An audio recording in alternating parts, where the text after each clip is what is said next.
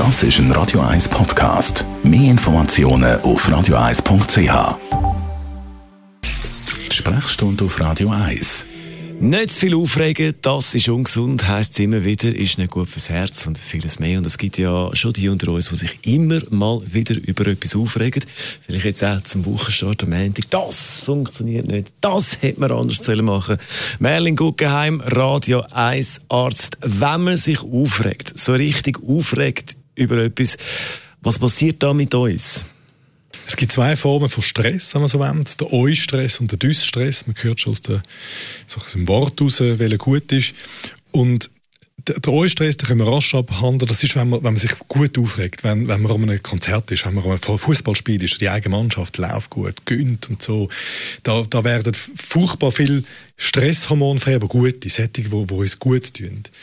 Und beim Dysstress, das ist der Stress, wo, wo Druck ist, wo ich, ich komme nicht zu Gang, ich, ich, ich habe Mühe, es macht mir eigentlich auch gar keinen Spass, also ich, kann kaum schnaufen. Das ist der Stress, wo ein Satz Hormon frei wird, wo eher dazu führt, dass wir langfristig körperliche und seelische Probleme könnten vortragen. Das weiß man mittlerweile gut. Was sind das für Gesundheitsfolgen?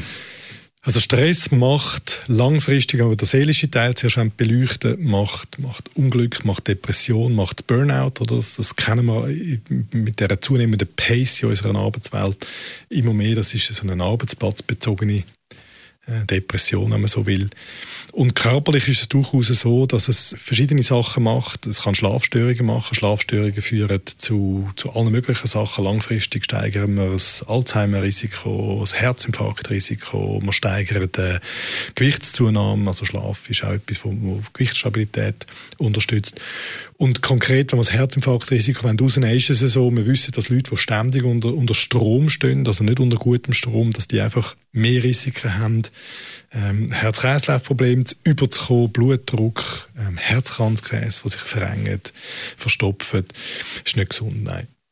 Für die, die sich immer wieder mal aufregen, was kann man denn sagen? Es ist, es ist für mich eine schwierig bemühbare Floskel, dass man seinen Arbeitsalltag und so soll regeln. Das ist für uns mit fast nicht mehr realistisch, oder? Äh, wir werden auf allen Kanälen bombardiert, Mail, Telefon, SMS, äh, Sitzungen, Meetings, Pendenzenlisten. Und es gibt Glückliche, die das ein steuern können. Das ist sicher das Beste.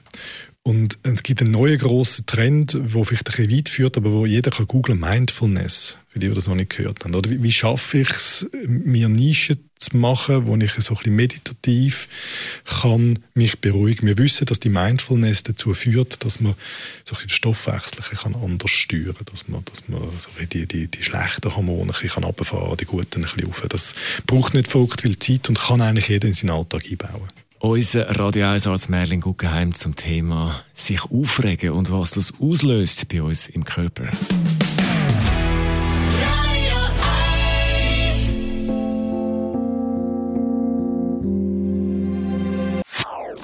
Das ist ein Radio 1 Podcast. Mehr Informationen auf radio1.ch.